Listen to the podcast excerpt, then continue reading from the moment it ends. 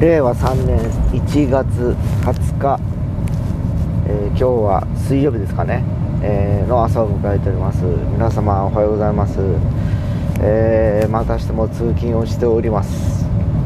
向かっております、えーここは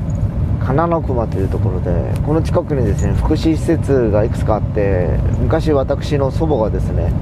えーこの近くのその福祉まあ、老人ホームですねに入ってたのを思い出しました。で去年ですかねその老人ホームの隣にもう一つ福祉施設があるんですけどそこでクラスター感染が発生しましてですね、えー今はもう福祉施設っていうのはものすごくちょっと気になるところですよね。年配の方が多いということもあってやっぱり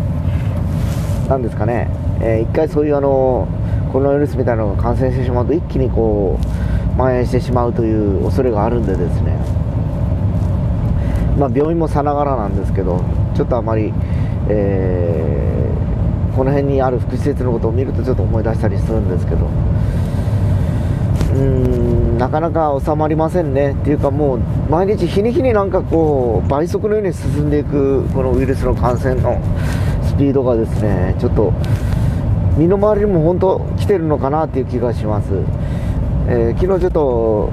娘と話してたんですけど娘のアルバイト先の、えー別のスタッフのお父さんがあるコロナウイルスかかったらしくてですね。でどうやらそのその人が濃厚接触者になるということでいくつしばらく休んでて PCR 検査を受けるということだったんですけどもし陽性だった場合もうそのお店自体がみんなが PCR あのあるじゃない。濃厚接触者ということになるので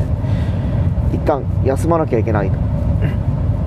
っていう感じになるのかなって気がします。ただこれだけあのコロナウイルスが流行ってきてるにもかかわらずまだコンビニで休んでるとこって見たことがないですね。まあ多分店舗的には1万店以上あると思うんですけど全国ですね。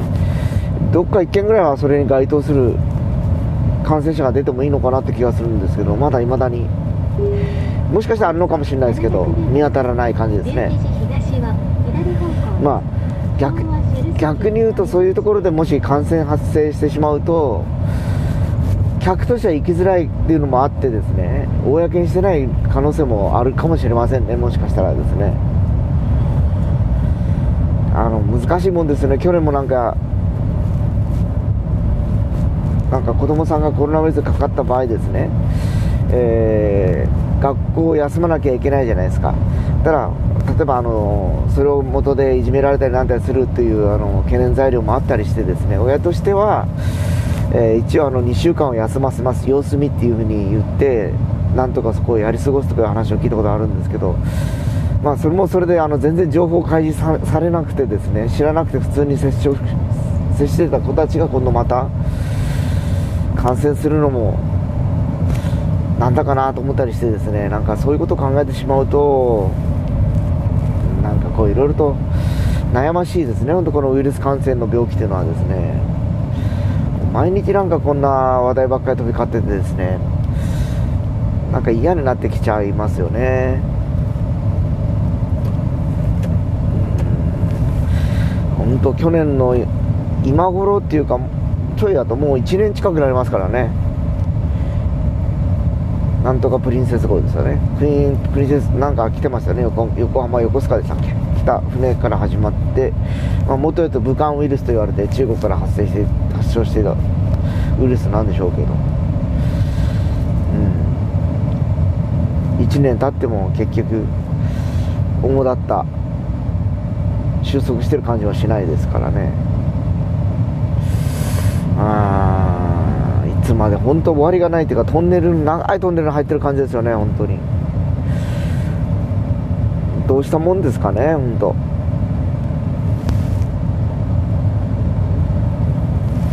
悩ましい限りですね。いろいろとまあ生活の部分もありますし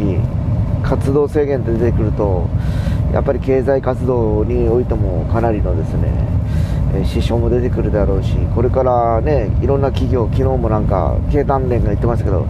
今年のベースアップはかなり厳しいと。基本的にもうないものと見なすみたいな感じ。難しいですというふうな話だったんで。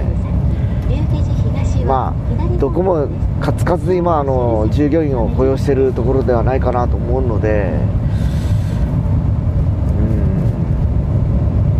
うん給料が上がるとか上がれないっていうよりもとりあえず今仕事があってお金が入ってくるだけマシだと思うしかないんだろうなと思いますけどね。まあ資本主義だからやっぱりお金ないと死んでしまうんで。もう本当なかなか難しいですよね。いろんな施策を持ってでもやっぱりそれがなかなかね一筋縄にいかないっていう感じでいくとそうなっちゃうのかなっていう。今日はやっぱり水曜日ということもあって少し車は少ないですね。うん。結構流れてますよ。渋滞そんなにはまってないです。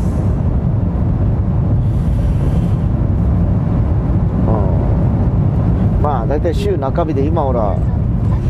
自民党ですかね。週休3日制推奨するとか言ってなんか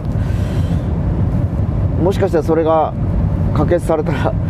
大手企業は多分3日とかになっちゃうんじゃないですかね。ただその分給料が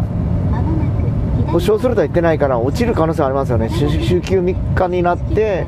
今の所得が2割落ちるとかそういう話じゃないかなと思うんですけど。どっちを選びますかって言ったら絶対みんな3日は選ばないと思いますよね。やっぱりお金逆に言うと所得を変えず3日したら絶対3日の方がいいと思うんですね仕事しなくてもお金入ってくるわけですからね。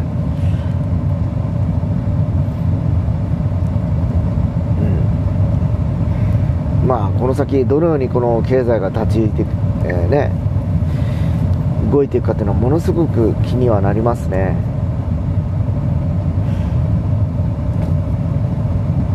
実際もう本当あの去年ぐらいから感覚が変わってきてましたけど、えー、それぞれあの収入の柱っていうのは1本ではもう生きていけなくなる時代になると僕も思ってますので、えー、本当あの今までみたいに会社に勤めていれば一定のやっぱり保証額というかお金は入ってくるんでしょうけどこれ以上伸び伸びないじゃないですかそこ頭打ちっていうことになるとそうなるとそこだけで、えー、生活できるかとなるとやっぱ厳しいかなという気もします。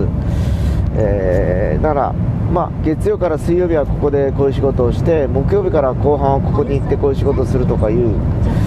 まあ、いわゆる今の芸能人みたいな、えー、月月火はテレビで水木はラジオとか木金週末ロケとかいう感じでいろんな仕事をしながら収入をこう重ねていくみたいな感じになるのかなっていう気がしますね。だ基本的にもう雇用制度自体がもう崩壊に近づいてきてる気がしますね。あの企業もさっきも言ったように、えー、これ以上あの社員を抱えていくっていうのもリスクも高いですし一定の安定した、えー、要は何て言いますかねそういうあの保障体制というか、まあ、年金にしかり保険にしかり健康保険にしかりですねなかなか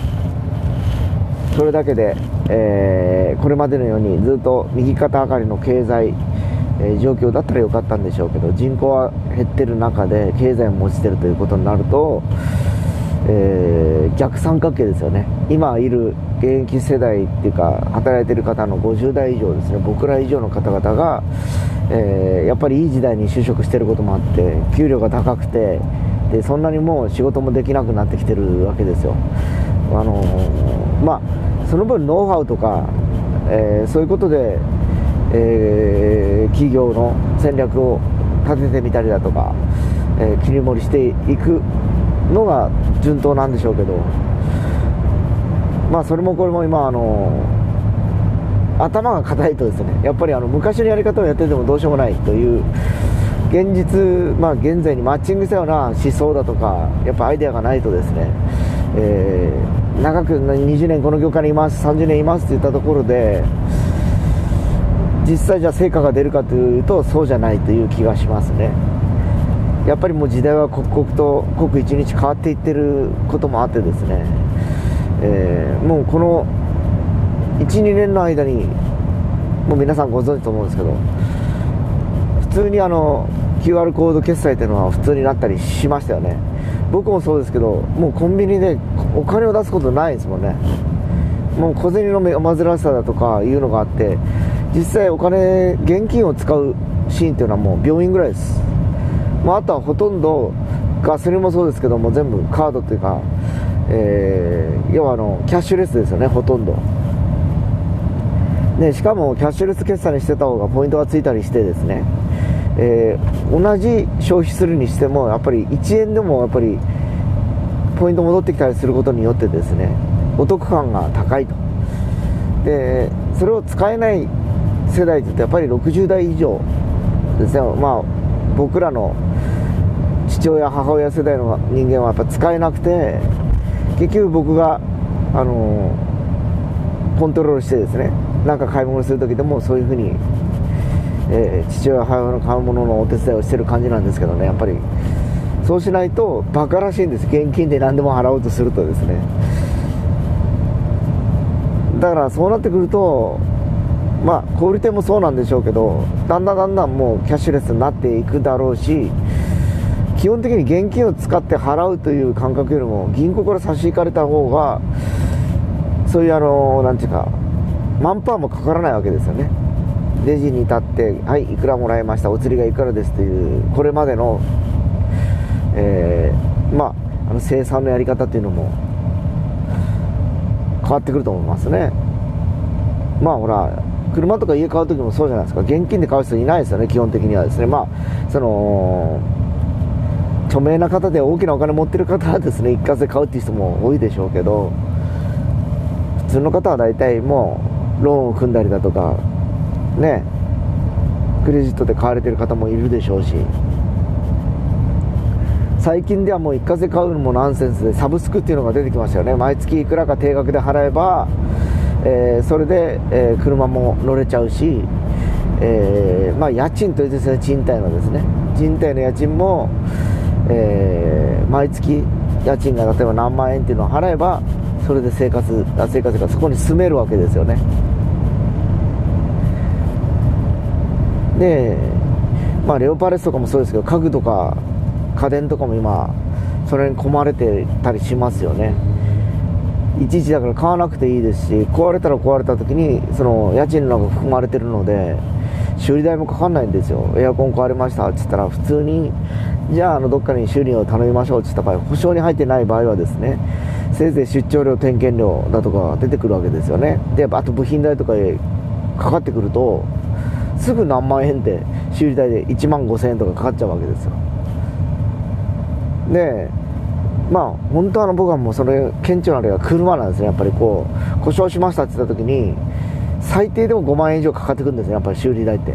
なぜかというとそれ患う人のやっぱり人件費がかかってくるんで普通にオイル交換でも1万円ぐらいかかるのになんかブレーキおかしいです。じゃあブレーキの部品買います。じゃあパッド買いましょうか。何何しましょうかって言ったらじゃあ部品代がこれだけですとか、えー、で工賃がこれだけですと。いうふうに言われちゃいますよね。まあ、もちろんブレーキとかは消耗品なんで、まあ、それはそれで覚悟するにしても普通に使っててバッテリーがおかしいとかですね。よよくあるあるなんですよね。ワイパーが動かなくなったとかいうのもたまにあったりするんですよね。やっぱモーターがおかしいとか。まあその乗る車とかによっても違うんでしょうけどあの普通に国産車輸入車問わずですねやっぱり機械物なので何かやっぱりね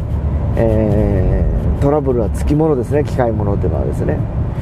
でその目に見えないものに投資していくのはもうナンセンスだなという気がしますのでやっぱり、えー、不意な出費を抑えるためにはそういうあのみんなお金の使い方をしていった方が確実だなって気がしますよねやっぱ。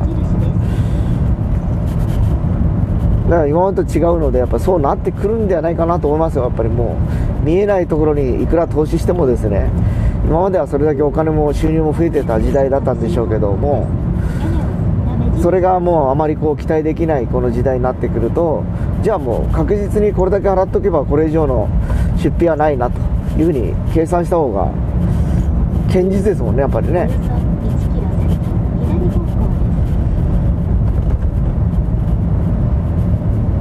まあ、子供が成長していけば学費とかもかかっていきますし学校によって金額も違ったりするしですね、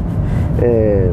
もしかしたらその私立とか大公立とかいろいろ学校あると思うんですけどもう子ども保険みたいなのがあって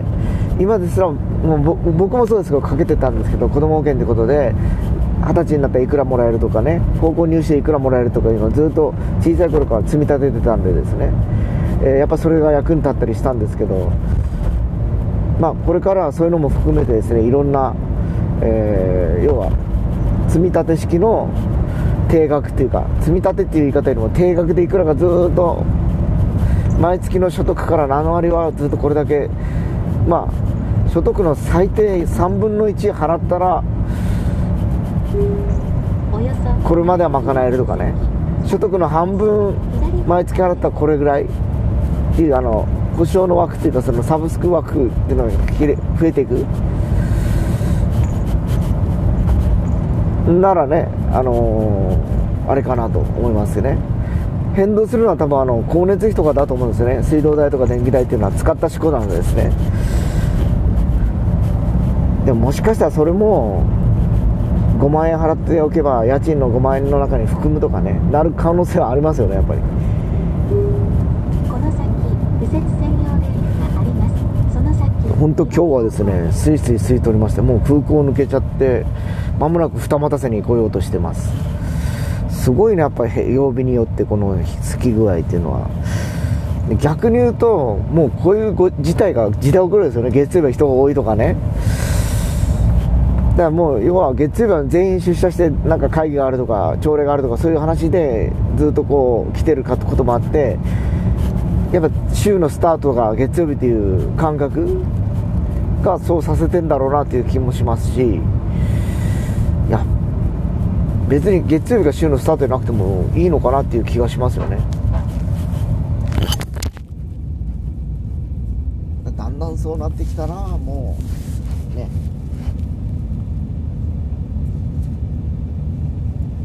基準の感覚を変えないとやっぱいけないのかなっていう気がします。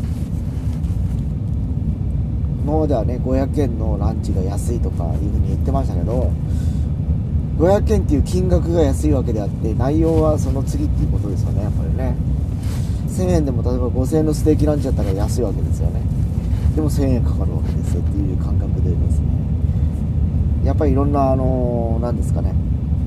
ものに対する価値基準が絶対変わってくると思いますね。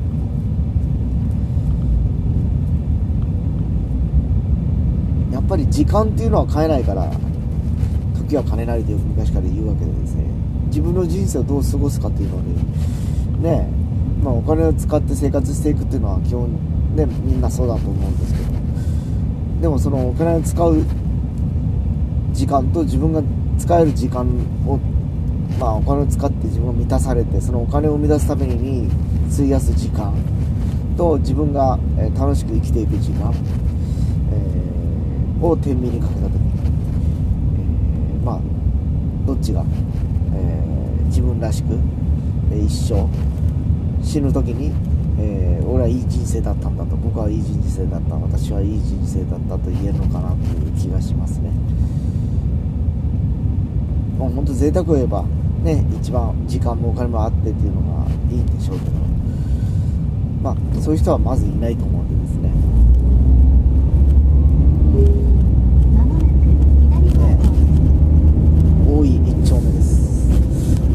辺りはやっぱり結構混んでますね。いや今日はなんか天気も良くてですね朝家出る頃はちょっとうっすらあのガラスがちょっと雪がやっぱ凍結してるというかなんだろう。真っ白だったんですよ。で水かけてワイパーを動かしてもやっぱ抜けないとかでやっぱ凍ってるんですねやっぱり。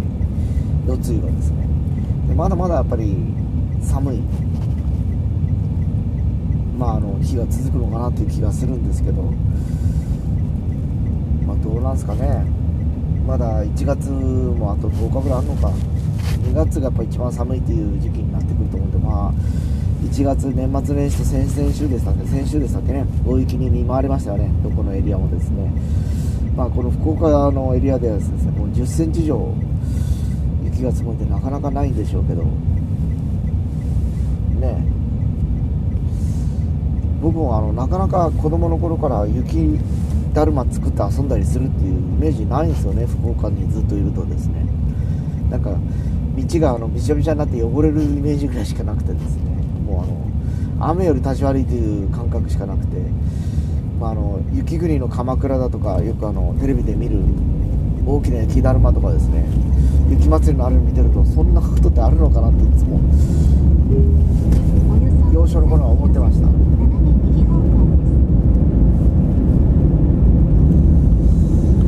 いや今日はちょっと早い場合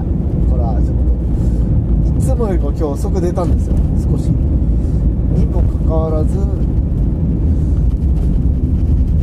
全然全然あのまあ昨日に比べてなんですけど10分以上早く到着する計算です。普通にどっかマックとかによって朝食取れる感じですよねこれでいくとですね。もうすでに済まして動いてるわけなんですけど。いやーなんだろう普通20日っていうと5飛びとか言ってそれこそ月曜日じゃないですけど車も人も多くなるタイミングじゃないかなと思うんですけどね。何の何のまああの片田橋っていうところに来てますけど。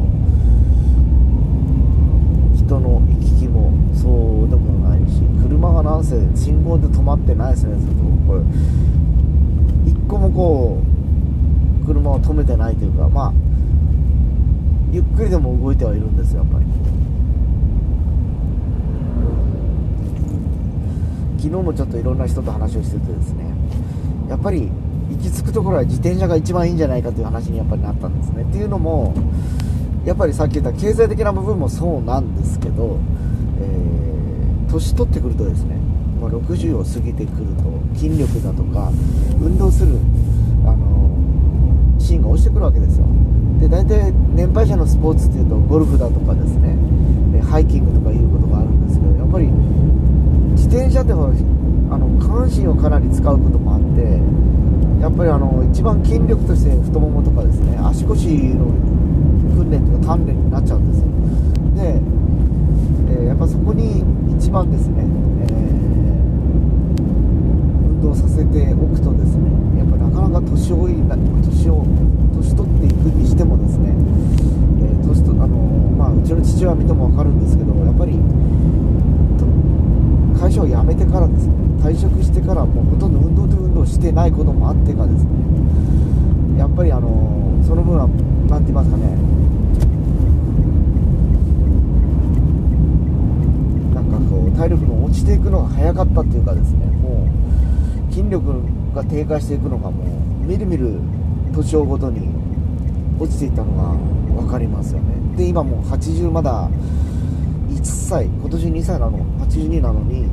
病院で歩くリハビリとかね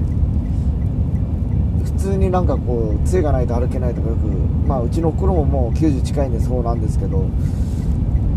ただやっぱり足腰鍛えてる人は普通にハイキングとかですねバイクに乗ったり自転車乗ったりしてますよねやっぱりね。そういうのを見るとやっぱりこの60代ぐらいでそういうあの習慣っていうか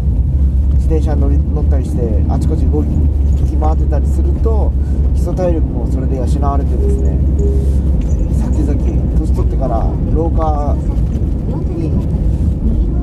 老化する時間を遅らせることができるのかなっていう気がしますよね。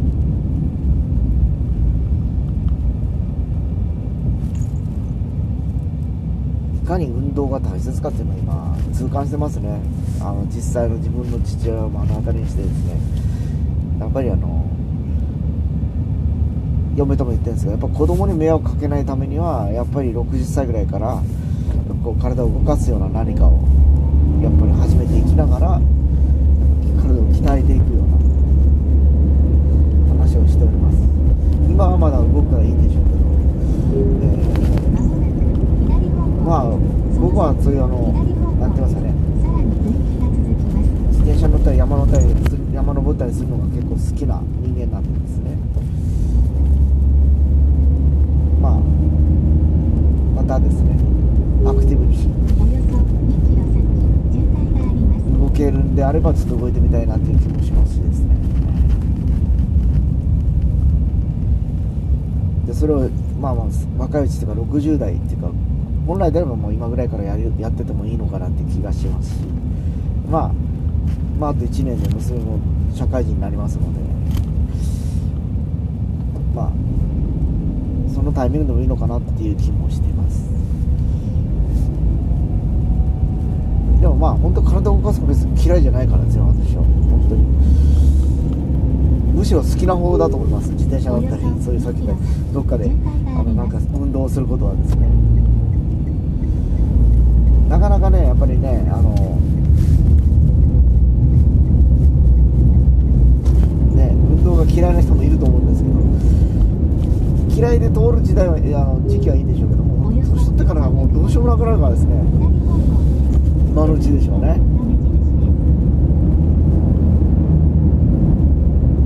そう思えばですねなんか自分で体を動かしたすることもそんなに煩わしくない気がしますけどね。というわけで今どこだ？えー、とえ粕谷総合庁舎前で粕谷ってここなの粕谷なのかな？箱崎のすぐ隣ですよこれ。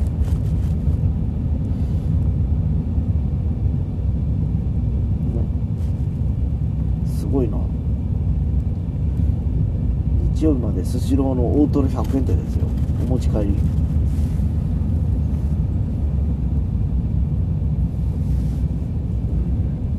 本当人人が今日少ないな。20日な。のにしても。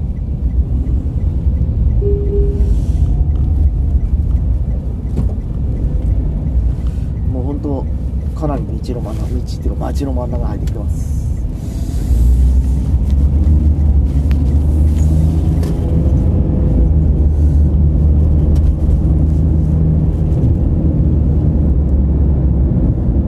やっぱりあの僕は冬があんまり好きじゃないからですね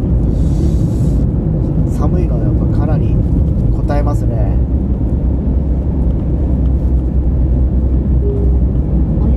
まあ、夏が好きかっつったらそこまで好きじゃないけど冬と夏選びしたら夏選ぶと思います多分。まだ夏はあの夜になると涼しいじゃないですか。冬は朝も寒い夜も寒いですもんね。なんかこうずっとこう痛めつけられてる感じがするんで嫌なんですけどね。まあやっぱり一番いいのは僕は秋生まれなんで秋が好きなんですけどね。今からだんだん寒くなっていくっていう感じの方があのちょっとあの暑い時期から寒くなっていく方が春は逆じゃないですか。寒い時期から暖かくなっていくということなんですけどどんどんこう上がってきますので上昇していく気温よりもまあちょっと気温が下がっていく方が対応できるというか。いいですねいですもう千鳥橋前田市まで来ましたよ。早いな。1時間変わってないですよね今日ね。なんというね。ここは3号線なのか。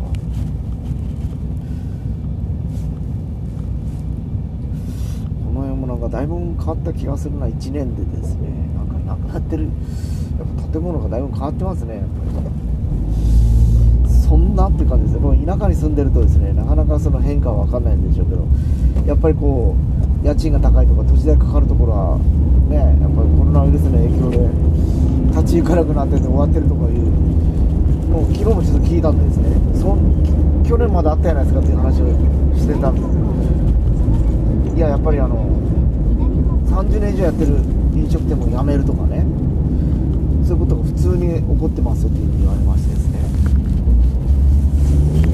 聞いててびっくりしましたいやー早いなと思った感じですね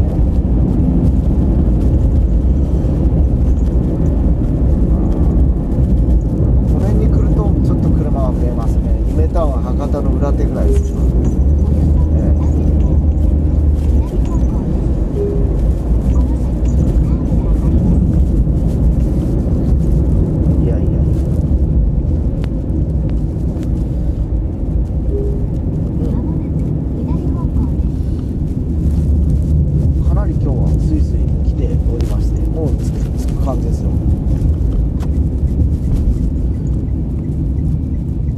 東浜もうやってきましたねなんか昨日見たんですけどマリンメッセの横にもう一個なんか大きななんかこう施設ができてるみたいなんですね。ホールみたいなあのそういう文化ホールみたいなシビックホール的なのもできてるんでもしかしてまた何か作ってるのかなという気がするんですけど今作ってどうするっていう気がします。このコロナウイルスでねあのそういうイベントとかもだんだんだん制約されてるさなか今作っても人は入れられない。イベントはできないという状況なのに作ってる感じがどうもいかがなものかと思っちゃったりするんですけどどうなんでしょうね。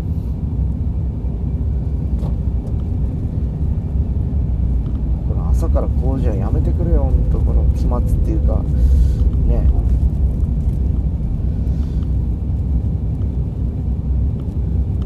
まあ、これもおかしい。やっぱやっぱあれですよね。全てその辺の3月で期末っていうのもやっぱ確かに決まりとしてあるんでしょうけどそれまでにまあ売り上げを立てなきゃいけないとかお金を使わなきゃいけないってもあるかもしれないんですけど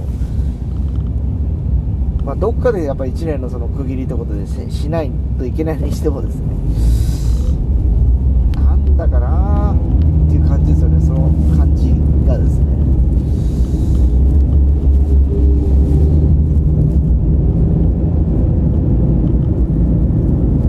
悩ましいっていうかなんかもう本当僕は勝手なことを言ってますからね自分勝手なことばっかり言ってるんですけど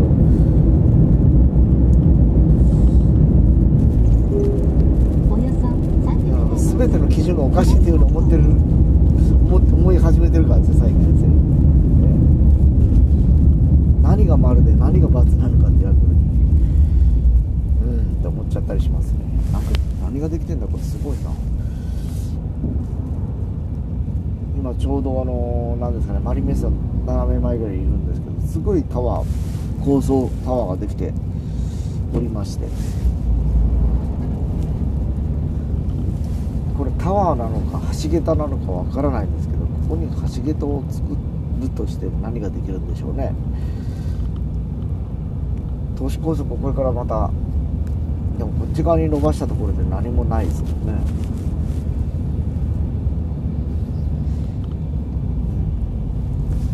今日の博多湾穏やかですね。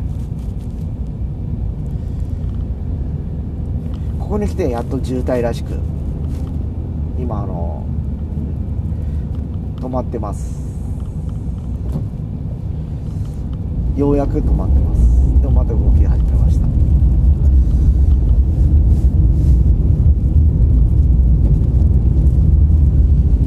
すごいな。前の車日産リーフって言ってやっぱ電気自動車だから排気ガスも出ないしスーッと動いていきますね。まあそう遠くない将来こういう車ばっかりになるんでしょうね。今政府が2030年をめどにどうのこうの言ってますからね、まあ、バッテリーを作るのに二酸化炭素相当排出するという状況があるんでしょうけどね。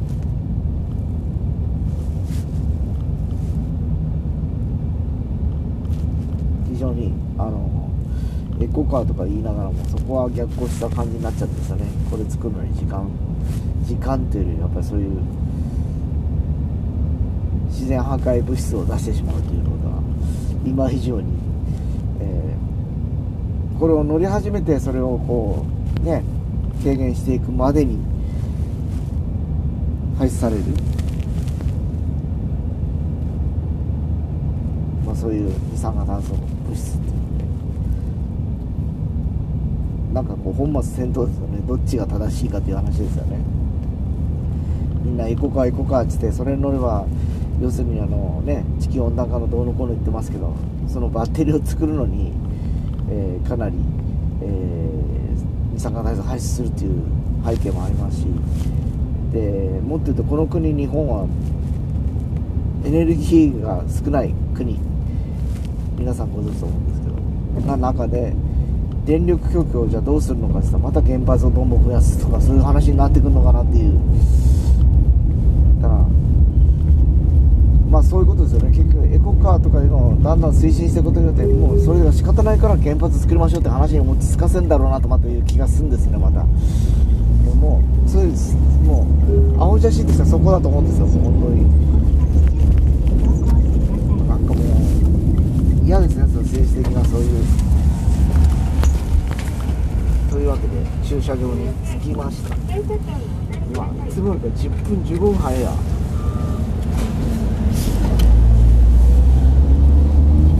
こ1日止めてですねなんと600円なんですよ。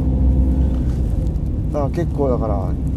僕3年目なんですね今回。ここでお手伝いするの。毎年ここに止めるようにしてます。安いしですね。で隣っていうかまあ出版社時代この隣が僕の事務所だったんですよでよくそこのコンビニっていうかファミリーマートには来てました本当もう15年ぐらい前の話です。昔と今だいぶ環境が変わったにしてもです。ねこの辺は全然変わってないです。というわけで36分録音が実際に撮り始めたのが何分10分ぐらいだから1時間かかってないですよね。というわけでまた明日話します。